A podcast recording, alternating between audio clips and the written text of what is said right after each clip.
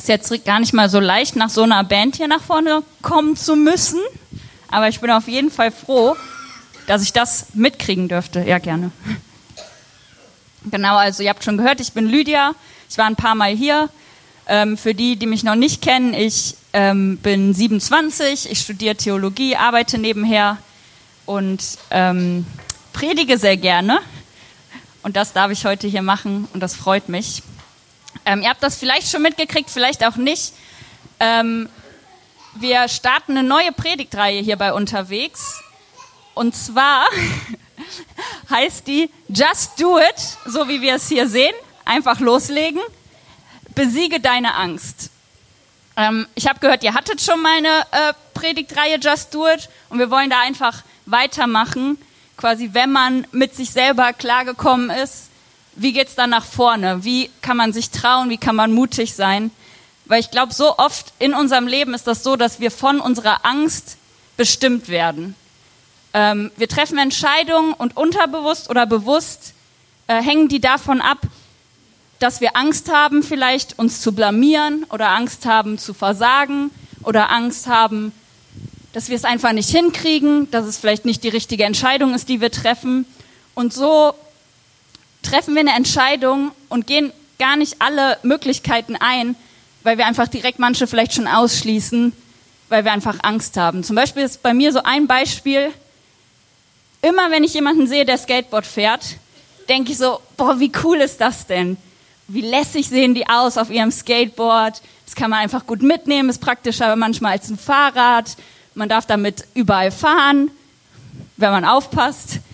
Und das hat einfach so eine gewisse Coolness. Aber mein Problem ist, ich habe richtig Angst hinzufliegen, weil ich einmal als Kind auf so ein Skateboard gestiegen bin und mich direkt hingelegt habe. Und seitdem traue ich mich nicht mehr, das zu lernen. Und der einzige Grund ist Angst. Weil ich könnte ja jetzt, ich, wenn ich darüber nachdenke, weiß ich, okay, ich könnte mir jemanden suchen, der das gut kann, der mir erklärt, wie es geht. Ich könnte mir Schoner anziehen, einen Helm, kann eigentlich nichts passieren. Ich könnte irgendwo starten, wo es vielleicht so einen weichen Untergrund gibt, wie auf so Spielplätzen oder so. Also es gäbe Möglichkeiten, ohne mir weh zu tun, das anfangen zu lernen. Aber ich habe Angst und deswegen habe ich es nie versucht, Skateboard fahren zu lernen. Und das kann aber auch eine Angst sein, zum Beispiel einen neuen Job anzufangen. Man weiß, in dem Job, in dem ich bin, fühle ich mich nicht wohl oder der ähm, schöpft überhaupt nicht das aus, was ich kann. Und trotzdem traue ich mich nicht zu sagen, okay, ich gucke mich um, weil es könnte ja sein, ich kriege keinen neuen Job. Es könnte ja sein, dass der neue Job doch nicht so gut ist wie der alte. Es könnte ja sein, dass der mich total herausfordert und deswegen bleibe ich in meinem alten Job. Es kann auch sein, dass ich vielleicht einsam bin und denke, hey, es wäre cool, neue Leute kennenzulernen, mir ein Hobby zu suchen. Aber dann denke ich drüber nach, boah, wenn ich aber in dieser Gruppe bin und alle kennen sich und ich bin da neu, wie wird das bloß? Also lasse ich es lieber sein. Ich denke, irgendwo in einem von diesen Beispielen werdet ihr euch wiederfinden oder euch fällt was anderes ein, wo ihr sagt, hey, das sind Punkte in meinem Leben, wo ich Angst habe und das bestimmt, wie ich handle und nicht, ähm, ich es nicht schaffe, meine, meine Angst zu besiegen. Und bei mir ist es oft so, dass es viele Momente gibt, wenn ich zurückgucke, wo ich es nicht geschafft habe, meine Angst zu besiegen. Es gibt Momente, wo ich sage, hey, da habe ich es geschafft, da war ich unsicher und ich habe mich getraut. Aber es gibt auch viele Momente, wo ich sagen muss, da hatte ich Angst und im Nachhinein erkenne ich überhaupt erst, dass ich Angst hatte, weil ich mir das da vielleicht irgendwie weg erklärt habe, aber ich habe mich nicht getraut. Und was mich beruhigt, ist, dass das nichts Besonderes ist. Ich versage, du wirst versagen, wir alle werden versagen und haben versagt, aber das ist okay und normal. Und es gibt ganz viele Beispiele, ähm, wo wir das sehen, dass es einfach nichts Besonderes ist. Und was mich irgendwie so begeistert, ist, dass in der Bibel, also in dem Buch, wo wir sagen, hey, ähm, als Christen, das ist so das Buch, auf das ich mich verlassen will, da sind ganz, ganz viele Beispiele von Leuten, die total versagt haben. Und wir wollen uns in dieser Predigtreihe ähm, auf eine Person konzentrieren und ähm, diese fünf Wochen einfach auf diese Person gucken und sehen, okay, wo hat diese Person versagt, wo hat sie es aber auch geschafft, die Angst zu besiegen und was können wir davon lernen. Und die Person ist Josua.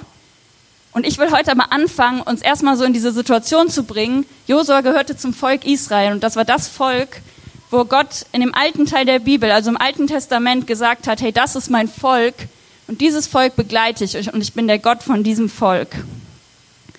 Und es war so, dass die Israeliten schon ganz lange ein Versprechen hatten, dass sie irgendwann in ihr eigenes Land kommen werden. Das heißt, Gott hat gesagt, ihr habt gerade kein Land für euch, aber ihr werdet euer eigenes Land bekommen. Ihr werdet einen Ort haben, der euch gehört, den ich euch schenken werde. Und der wird super sein. Das wird der beste Ort sein, den ihr euch vorstellen könnt. Das Problem ist aber, dass die Israeliten Sklaven waren. Das heißt, die waren nicht frei, die konnten nicht für sich selbst entscheiden, die waren bei den Ägyptern gefangen. Ich stelle mir das immer so vor, dass die Pyramiden bauen mussten weil wie sollen diese Gebäude gebaut werden? Also damals. Deswegen denke ich so, ja, die waren da, mussten Steine kloppen, mussten schleppen, konnten nichts frei entscheiden. Die waren der Besitz von den Ägyptern und hatten im Hinterkopf immer dieses Versprechen, okay, wir sollen ein eigenes Land haben, aber es fühlt sich jetzt nicht so danach an.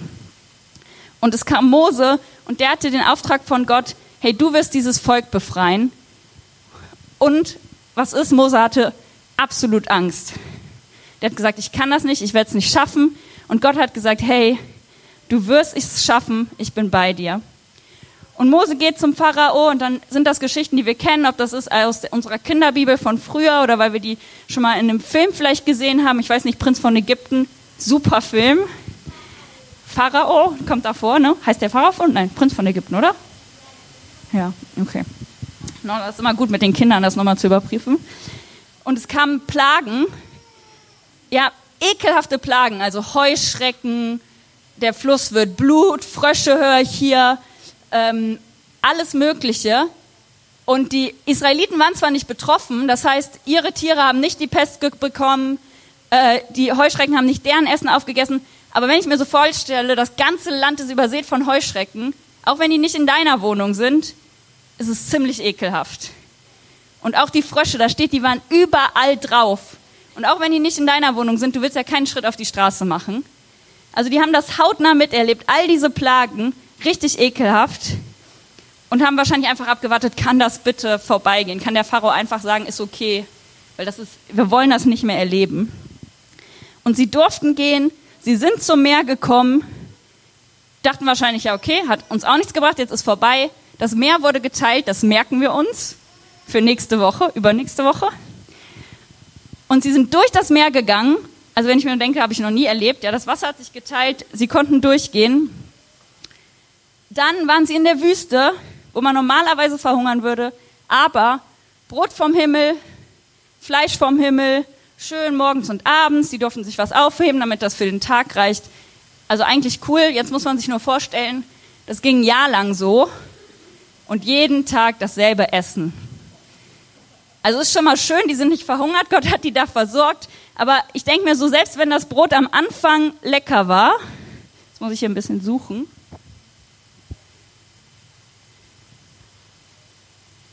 War das nachher wahrscheinlich vom Gefühl wie so trockenes Brot? Habt ihr Bock auf trockenes Brot?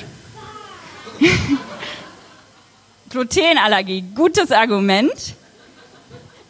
Aber wäre unpraktisch gewesen damals in der Wüste. Aber vielleicht war ein Manna auch kein Laktose, kein Gluten. Aber auf jeden Fall, ja, trockenes Brot. Also, ich glaube, dass da steht, das schmeckte nach Honig und so. Aber ich denke mir so nach einem Jahr, jeden Tag, immer dieses Manna, hat man irgendwann wahrscheinlich gedacht, ey, irgendwas anderes, egal was, selbst wenn das irgendwie Rosenkohl ist, bitte lieber das als trockenes Brot. Ich hoffe, meine Schwester braucht das nicht mehr. Ich habe es einfach mitgenommen. Nee, ist einfach Brot vom Bäcker, aber trocken. Also. Und zusätzlich hatten die einen Wegweiser. Das heißt, die konnten sich nicht verlaufen. Vor denen war immer tagsüber eine Säule Wolke, nachts eine Säule Feuer. Jetzt, wenn ihr Leute fragt, die mich kennen, für mich wäre das absolut praktisch, weil ich verlaufe mich gerne, das habe ich schon mal in einer anderen Predigt hier erzählt. Ist nicht so prickelnd. Also wenn ich so immer so eine Wolkensäule hätte vor mir, genial. Ich habe das schon gesagt. Die waren ein Jahr unterwegs Und jetzt kommen wir quasi zu der Geschichte, wo wir ansetzen wollen mit unserer Predigtreihe. Aber jetzt wisst ihr schon mal, die haben super viel erlebt mit Gott, miteinander, viele, viele Sachen durchgestanden, wo wir denken würden, boah, da hätte ich riesige Angst. Und die hatten wahrscheinlich auch Angst vor diesem Meer, verfolgt, in der Wüste, erstmal kein Essen, bei den Ägyptern als Sklaven. Und jetzt sind die ein Jahr unterwegs und sind kurz vom Ziel. Das heißt, die können fast schon sehen, dieses Land, was ihnen versprochen wurde, wurde, wo gesagt wird, das fließt über mit Milch und Honig. Vielleicht würden wir heute sagen, das fließt über mit selbstgemachter, leckerer Limonade und einem Schokobrunnen oder so. Das hört sich besser an als trockenes Brot, oder? Ja. Und die waren quasi kurz davor. Und Mose sagt, okay, ich schicke zwölf Leute los, wir haben zwölf Stämme, von jedem Stamm einer, jemand, der Ahnung hat. Also es waren Leute, die Verantwortung hatten, das war nicht irgendwer, die haben diese Gruppen geleitet. Ich schicke euch vor, ihr guckt, was uns erwartet. Sind die groß, sind die klein, sind die stark, sind die schwach? Haben die vernünftige Städte, die schwerer anzugreifen sind oder leben die so verteilt, dass das ganz entspannt wird? Guckt natürlich auch, gibt's da Essen? Ist das Land wirklich so schön? Wie sieht das aus? Wollen wir da sein? Sind da Wälder? Ist das fruchtbar? Können wir da anbauen? Können Tiere da leben? Und dann hat er gesagt, und bringt Früchte mit. Jetzt könnte man, also erstmal denkt man so vielleicht als Beweis, aber vielleicht hatte Mose auch einfach gedacht, ey, endlich mal wieder richtiges Obst. Nicht nur Brot, nicht nur Manna, sondern richtiges Obst. Und diese zwölf Kundschafter gehen und die sind 40 Tage in diesem Land. Die waren die ganze Zeit in der Wüste und jetzt sind die 40 Tage lang, also über einen Monat. Ich weiß nicht, wer manchmal in der Fastenzeit 40 Tage fastet. Das fühlt sich sehr, sehr lang an, wenn man da auf Süßigkeiten oder so verzichten muss. Und die waren 40 Tage lang, konnten also 40 Tage genießen, was Gott versprochen hatte. Milch und Honig, die überfließen, Obst. Wahrscheinlich konnten die alles essen, worauf die Bock hatten. Und dann kommen sie zurück und sollen berichten, wie es war. Und das ist alles in 4. Mose 13 und 14, was ich jetzt erzähle.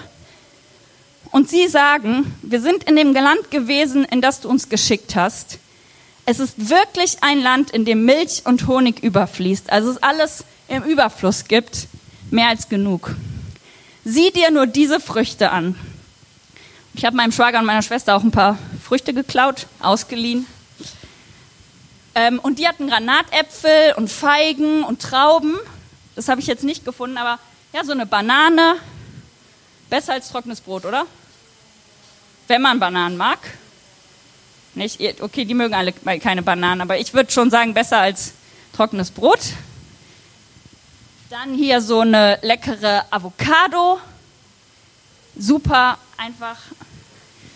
Dann hier habe ich noch eine ähm, Pfirsich. Ja, lecker höre ich da das erstmal. Ich habe leider keine Gummibärchen oder so dabei, deswegen. Aber dann hier noch einfach so eine, eine Aprikose und eine Nektarine. Und ich weiß jetzt nicht wer, aber ich denke, die meisten von euch würden das vorziehen vor einer Sorte Brot jeden Tag. Die haben ein Jahr lang nur Brot und nur Fleisch, immer dasselbe, keine Gewürze, gegessen, morgens und abends. Und ich glaube, da wäre mir egal was, wenigstens was anderes. Und die bringen dieses Obst und sagen, dieses Obst gab es da. Und wir durften uns 40 Tage daran äh, satt essen. Man denkt so, Wahnsinn, auf geht's. Aber nein, es kommt ein Wort, das glaube ich auch oft unser absolutes Problemwort ist. Und zwar sagen die, sieh dir nur diese Früchte an, so lecker, so orange, knallig, rot, saftig, aber. Und ich glaube, das machen wir auch oft. Wir wissen, hey, dieser neue Job, das ist eine Riesenchance. Ich langweile mich so in meinem alten Job oder der reicht auch eigentlich nicht aus. Oder ich weiß, hey, dieses Hobby, das wollte ich schon immer mal ausprobieren, da sind Leute mit denselben Interessen. Aber. Und die Kundschafter sagten, aber die Leute da sind so stark und die Städte sind so befestigt. und die sind so groß und das sind so viele, das geht nicht. Klar, leckeres Obst, aber alles andere ist nicht machbar. Wir schaffen das einfach nicht. Und Kaleb war da und Josua, aber Kaleb war der, der gesagt hat, hey Leute, wir können das schaffen. Wir können stärker sein. Wir können dieses Land einnehmen. Und die anderen haben aber nicht darauf gehört, haben sich nicht erinnern lassen, wie toll dieses Land war, sondern haben gesagt, auf gar keinen Fall, die sind viel stärker, das Land wird uns verschlingen. Wie soll das gehen? Ein Land soll dich verschlingen, die waren schon völlig neben sich. Wir sind im Vergleich zu denen wie winzige Heuschrecken, wo ich so denke, ihr habt doch Heuschrecken gesehen, ihr wisst, dass es nicht ganz passt. Aber das war die Angst. Und das Volk hat diese Früchte gesehen, wahrscheinlich auch probiert. Aber das hört diesen Bericht und das steht in der Bibel. Das Volk schreite, es klagte, es weinte die ganze Nacht. Und ich weiß nicht, wie es euch geht. Ich schlafe meistens, wenn ich mal traurig bin und abends weine, schlafe ich meistens irgendwann ein. Also ich schaffe es selten, die ganze Nacht durchzuweinen. Ja, aber die waren so verzweifelt durch diesen Bericht, dass sie die ganze Nacht durchgeweint haben. Die haben sogar gesagt, lasst uns zurück nach Ägypten gehen. Bekloppt, oder? Die haben gesagt, hey, wir haben all diese leckeren Früchte gesehen, wir haben gehört, was ihr Tolles erzählt habt, aber wir wollen wieder ein Jahr durch die Wüste, wieder ein Jahr trockenes Brot, dann zurück in die Sklaverei und schuften, anstatt es zu riskieren. Und ich glaube, da ist das Problem, dass wir oft anfangen, die Vergangenheit sehr zu beschönigen und zu denken, war doch gar nicht so schlimm. Ach, das bisschen Arbeit jeden Tag bei den Ägyptern, diese Steine, die waren wahrscheinlich gar nicht so groß. Die Wunden, die ich vielleicht noch hab oder so Narben oder so, es war gar nicht so wild, kann ich ja jetzt auch mit irgendwie angeben oder so. Das war schon alles besser. Wüste war nicht so tragisch. Manna, okay, ein Jahr lang nicht so toll, aber besser als diese Riesen, die uns verschlingen werden und die, gegen die wir keine Chance haben. Die haben sich absolut von ihrer Angst blenden lassen und nicht mehr das gesehen, was wirklich da war in der Vergangenheit, sondern hatten einfach, glaube ich, Angst, das Unbekannte äh, anzunehmen und anzupacken und wollten lieber dahin zurück zu dem, was sie kannten, wo sie zwar in Gefangenschaft waren und nicht über sich selbst entscheiden konnten, aber wenigstens wussten sie, was sie da erwartet. Aber Kaleb und dann auch Josua geben nicht auf. Und ich glaube, was wir hier von Josua schon mal lernen können, ist, dass er jemanden hatte, der sein Vorbild war. Ich weiß nicht, ob Josua sich getraut hätte, wenn elf Kundschafter gesagt hätten, das geht auf keinen Fall. Ob er dann sich getraut hätte zu sagen, hey, wir schaffen das. Aber Kaleb war da und er hat gesagt, hey, wir schaffen das. Und Josua hat gesagt, wenn da schon mal wenigstens einer ist, der das auch sagt, dann kann ich auch sagen, dass wir das schaffen werden. Er war nicht auf sich allein gestellt und ich glaube, das ist wichtig, dass wir, wenn wir sowas vor Augen haben und wenn wir Angst haben, sagen, hey, ist da vielleicht noch jemand, der mir mal sagen kann, es ist gar nicht so schlimm, wie ich denke. Und sie sagen, Leute, vergesst nicht, vergesst nicht, dass dieses Land so, so, so gut ist, dass es da so viele verschiedene Früchte gibt und nicht nur mehr jeden Tag Brot. Und vergesst nicht, dass Gott auf unserer Seite ist und dass wir das mit Gott schaffen können, weil wir nicht alleine unterwegs sind, sondern weil Gott dabei ist. Und wenn er will, und wir wissen, dass er will, weil er es ihnen eben versprochen hat, werden wir das Land einnehmen. Und sie sagen, Gott ist mit uns, fürchtet euch nicht vor ihnen. Und das lesen wir immer und immer und immer wieder in der Bibel, dass wir uns nicht fürchten sollen, weil Gott bei uns ist, weil wir darauf vertrauen können, dass wir nicht alleine unterwegs sind. Aber wie kommt es, dass Kaleb und Josua so eine andere Sicht haben?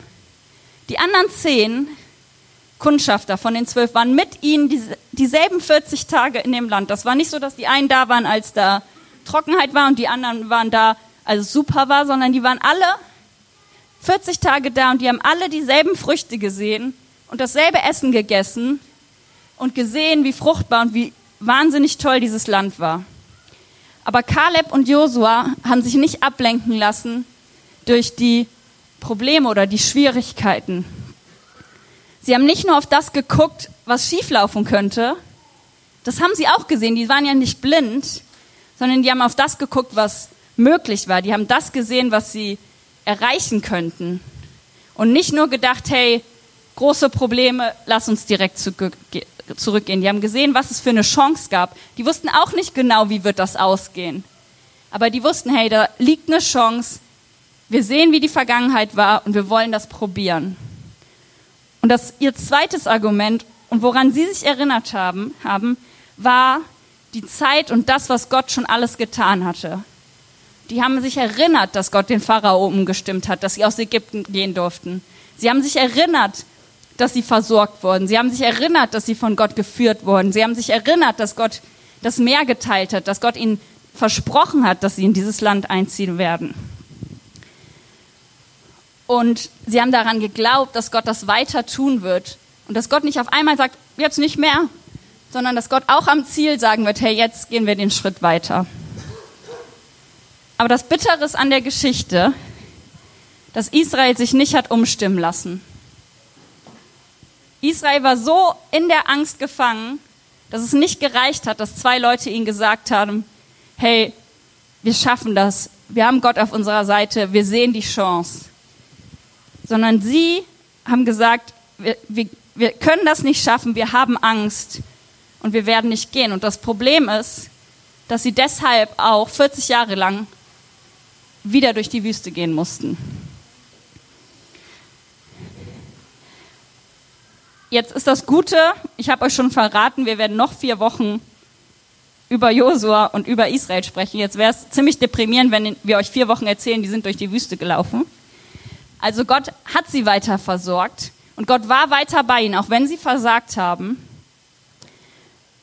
Und sie durften darauf vertrauen, dass Gott immer noch bei ihnen ist. Auch wenn sie gesagt haben, okay, wir schaffen es nicht, wir gehen weg, hat Gott sie weiter versorgt. Sie durften zum Teil, die älteren Leute, 40 Jahre, sie sind in der Zeit verstorben, sie konnten nicht mehr in das Land, aber sie wussten trotzdem, Gott ist bei uns und Gott versorgt uns und er führt uns.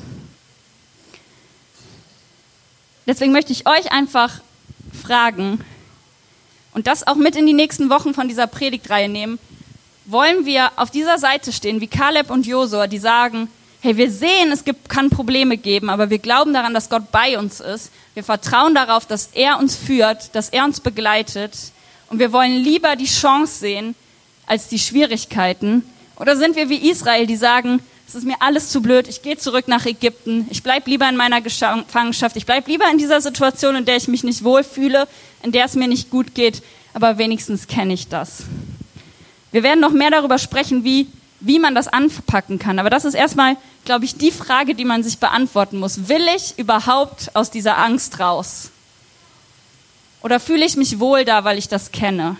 Und ich glaube, Gott sagt ganz klar und immer wieder, fürchte dich nicht.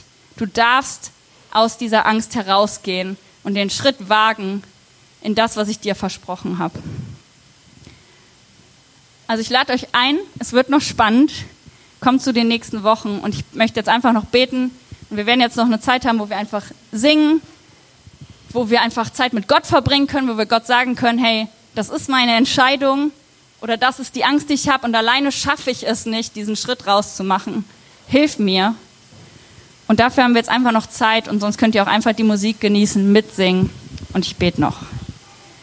Gott, ich danke dir, dass wir nicht alleine unterwegs sind. Ich danke dir, dass wir mit dir unterwegs sein dürfen und dass wir dich einladen dürfen, uns zu zeigen, dass wir keine Angst haben brauchen, dass wir das nicht alleine schaffen müssen, sondern dass du da bist, um uns zu zeigen, hey, fürchte dich nicht, du brauchst keine Angst haben, ich bin bei dir. Und ich möchte dich bitten, dass wir das erleben, wenn wir es erleben wollen und dass wir erkennen können, dass du stärker bist als unsere Angst und dass du uns unsere Angst nehmen kannst. Amen.